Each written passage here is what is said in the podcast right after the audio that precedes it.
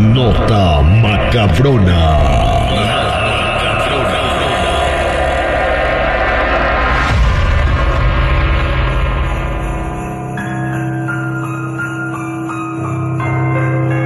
Estamos de regreso al aire con el terrible para platicarles la nota macabrona. Yo iba a hacer una nota macabrona como un poquito diferente, va a ser una nota que habla de una batalla, ¿no? Donde un ejército ganó su pelea a no palazos. Ah, caray. Ah. Ah, no palazos, así tal como lo están escuchando. Estados Unidos no viendo con unos coros de. No Exactamente. La batalla de San Pedro fue un enfrentamiento entre las fuerzas republicanas mexicanas y las fuerzas imperiales francesas y mexicanas durante la segunda intervención francesa en México.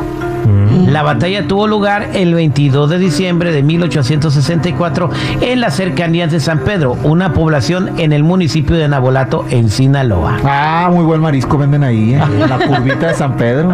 Exactamente, la curvita de San Pedro. No sé qué será eso, pero si dices que venden buen marisco ahí. Me imagino a San Pedro con unas curvitas.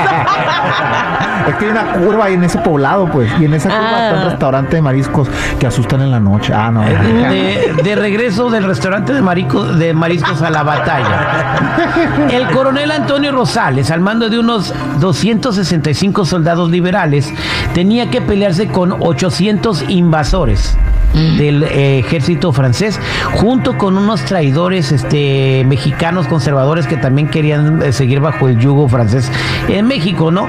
Entonces el coronel Antonio Rosales pudo vencer con 265 soldados liberales a más de 800 este, soldados contrarios entre franceses, argelinos, sudaneses y mexicanos imperialistas, que venían desde Mazatlán con la intención de tomar Culiacán. Ándale. Rosales estaba pensando con su bola de camaradas, ¿cómo le hago para partirle la madre? ¿Cómo le hacemos? Y el otro vato le decía, no, compadre, son un montón, ¿qué tal si mejor lo rendimos?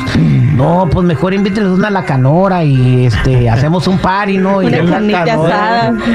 Unos Bacanora. Hay que hacer unos tiones, güey. Unas colinas. Pongámosles unos corridos de Gerardo Ortiz. Ah, todavía Ah, todavía no existía ahí, No, existía. O la posponemos, como dicen en el fútbol, la posponemos mejor. Pues después de estar echando mucho coco de cómo ganarles, el general Rosales pensó en lo siguiente. Usó una estrategia de colocar trampas de nopales para frenar la, la caballería enemiga y aprovechar el terreno para sorprenderlos con su artillería e infantería.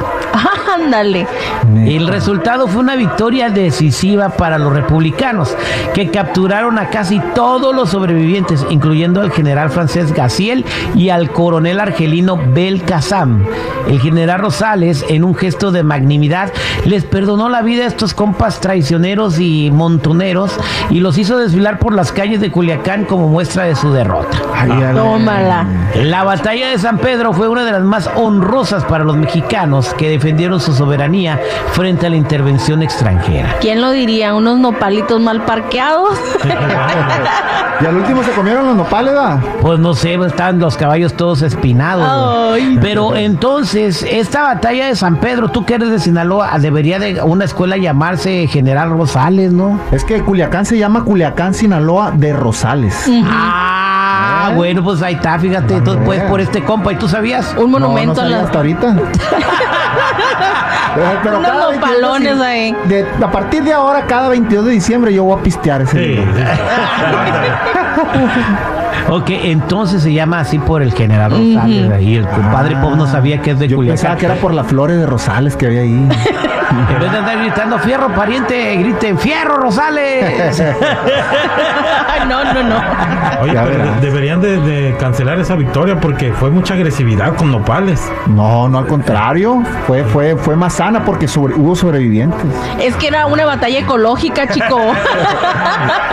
Terminaron todos bien babosos. Ay, ay, ay. Esta fue la nota macabrona de la batalla de San Pedro que se ganó, como dice la Jennifiera, por unos nopalitos mal parqueados. Y sí. El show del terrible.